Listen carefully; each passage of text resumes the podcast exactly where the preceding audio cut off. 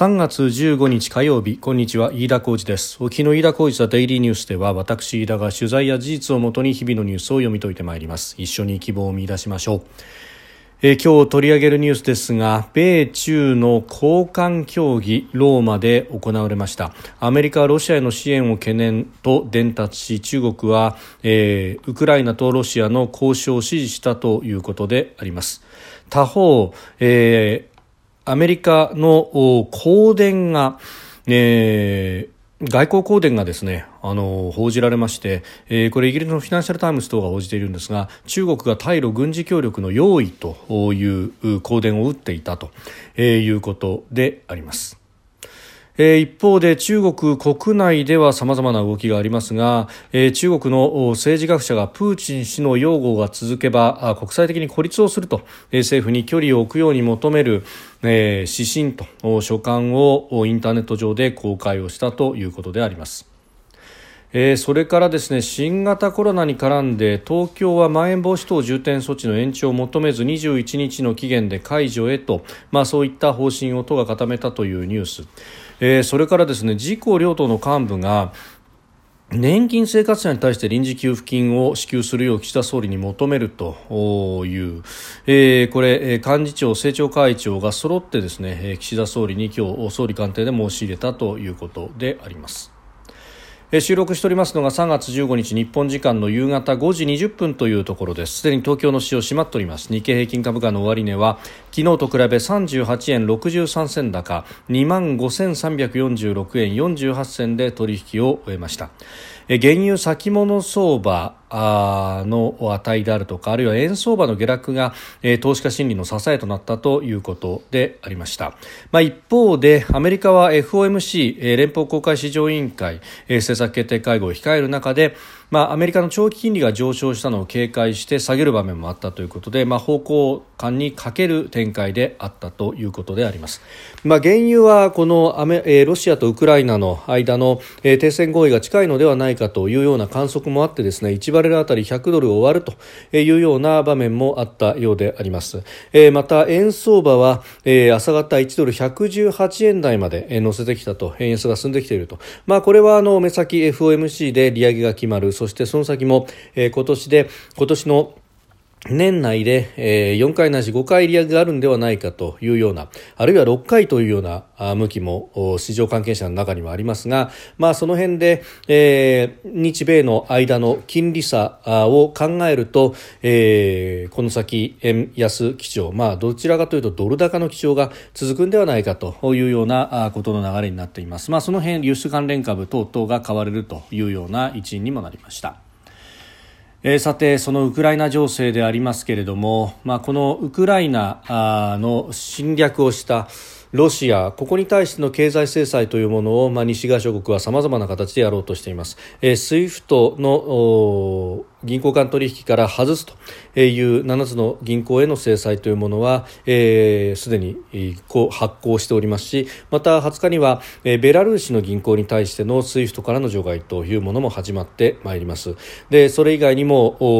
ロシアの中央銀行の資産を各国の国外に置いてある資産に関しては凍結をするというような、えー、ことが出てきていてで、えー、いよいよ16日にですね、えー、外貨建てのロシアの国債が利払いの期限を迎えるわけでありますが、まあ、ここに対してもルーブル建てで払うんだと、えー、外貨建てでは払わないと。なぜなら、えー、これだけ資産が凍結されてしまっているので、えー、払おうにも払えないんであると。西側の責任だと。いうような、えー、これはロシアの財務大臣が、うん、ロシア国内で明かしているわけでありますが。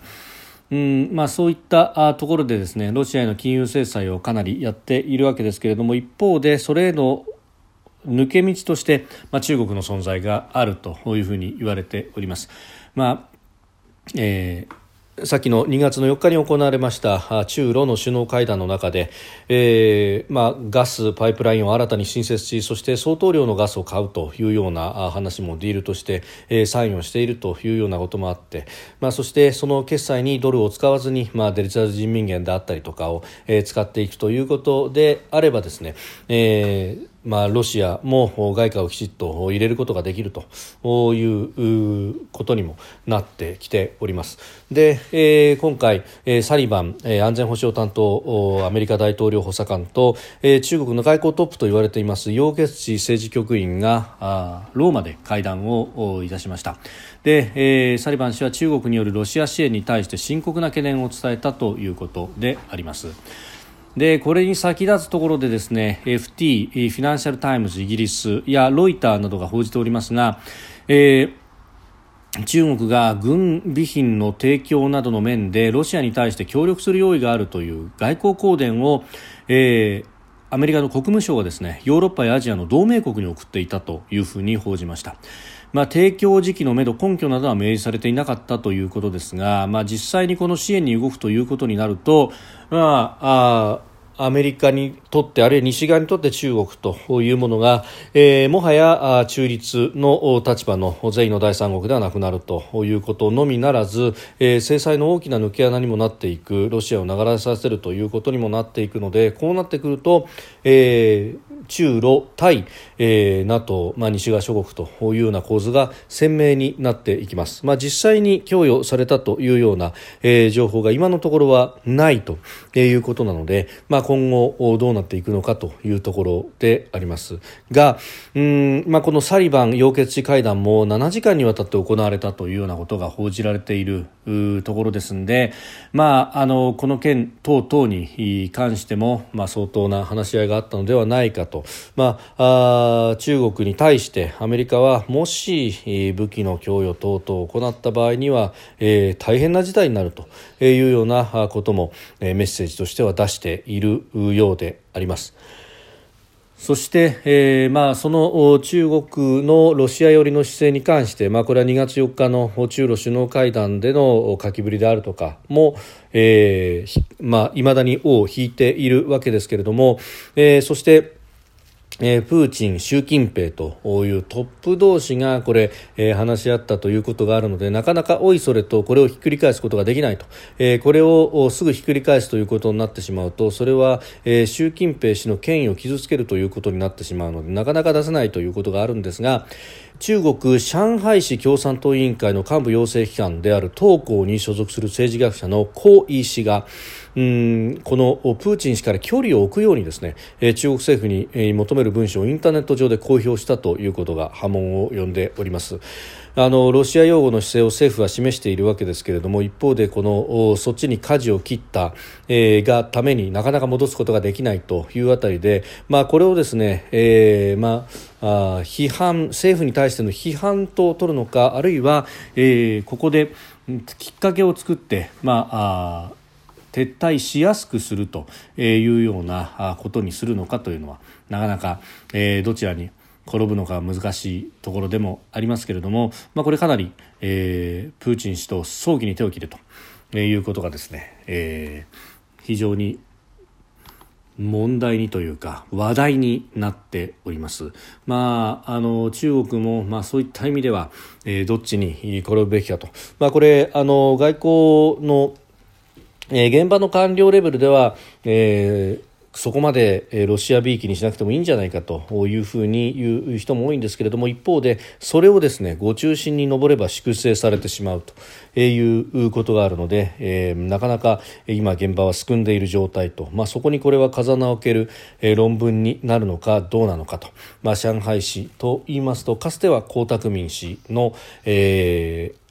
まあ、牙城というふうに言われていて習近平今の体制とはちょっと距離があるというようなことも言われていましたけれども、まあ、これだけの習近平一強体制の中で、えー、こういった文章が公然と出てくるというあたり、えー、ウクライナに対しての中国のスタンスというものの揺らぎが、えー、かなりあるということを、えー、見せつけるようなニュースであります。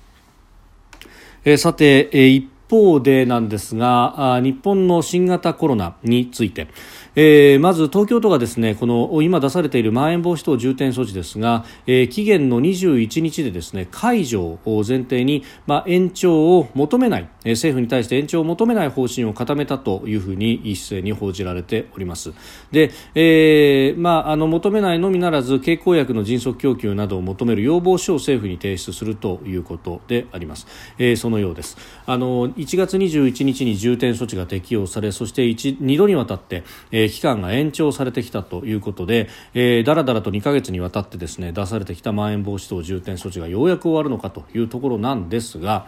えー、ここへ来て気になる動きが出てきております。あの自公両党の幹部がですね、えー、今日年金生活者に対して臨時の給付金を支給するよう岸田総理に求めたということで、え、茂木幹事長と石井公明党の石井幹事長などなどと、えー、幹事長、政調会長が揃って、えー、官邸を訪れてそして、えー、申し入れ書を提出をしたということのようであります。えー、これですね、まああのーまあ、僕は正直びっくりしたわけでありますが、えー、この新型コロナまん延防止等重点措置そして、えー、人の移動など行動制限を取るということ自体がですねこれの目的というのが、まあ、あのもちろん感染を予防するということはあるんですが中んずくそのリスクの高い高齢者で高齢者への3回目のワクチン接種がまだ進んでいないということがあるのでそこへの時間稼ぎのためにまん延防止等重点措置を出して、えー、そしてえー、行動制限で、まあ、経済が落ち込んだりあるいは経済的な落ち込みによって、えーえー、人々の暮らしが困窮するということに目をつぶりながら高齢者の命を助けようというのが政策の、まあしまあ、幹の幹だったわけであります。でそうしていて、まあ、ある意味現役世代などには我慢を強いてきたわけなんですがそれに加えて、えー、ここでですね年金生活者に対して臨時給付金まで出すんだと。どれだけ高齢者に対して手厚い国なんだろう。なんて素晴らしい国だと、まあ、これ皮肉ですよ。えーえー、思うわけであります。まあ、あの現役世代だったりとかあるいは子どもたちに対して、まあ、かなりさまざまな我慢を強いているわけであります学校行事もそうだし修学旅行等々もそうであるしあるいは、えー、雇用が危うくなったりあるいはあ賃金がカットされたりというような。そして、まあ、日本経済全体としてもスタックが続いているという中においてですね、えー、年金は、まあ、あの普通普段通りに支給されてくるという、まあ、その額がですねじゃあこのコロナによって経済がスタックしたから即座に減らされるのかといったら現役世代の給料のような減り方はしないわけですけれども、まあ、さらに臨時給付金の支給と、まあ、これ明らかにですね7月に控えているという、うん、参議院選挙に向けての、まあ、ある意味金を払って票を買うというようなですね、えー、これを公然とやってくるというのはいかに自公両党、えーいくらなんだってこれはさすがに筋が悪いというふうに私は思うところであります。まあ、あの困窮者に対してはですね住民税の非課税世帯を除く高齢者、えー障害遺族年金受給の受給者が対象ということのようでありますけれどもで総理もですね重要な申し入れなので政府として対応していきたいというふうに応じたということなんですがうんこういうことをやっていてですね、えー、まあ今現今のを目の前の、まあ、票は取れるかもしれませんけれどもじゃあ10年先20年先あるいは100年先にどういった国を残すんだというその、えー、メッセージといいますか精神が全くないと。えー、これは天下の大愚策であるということは私申し上げておきたいと思います。飯田浩司はデイリーニュース月曜から金曜までの夕方からあ夜にかけてポッドキャストで配信しております。番組ニュースに関してご意見感想飯田 TDN アットマーク Gmail.com までお送りください。飯田浩司はデイリーニュースまた明日もぜひお聞きください。飯田浩司でした。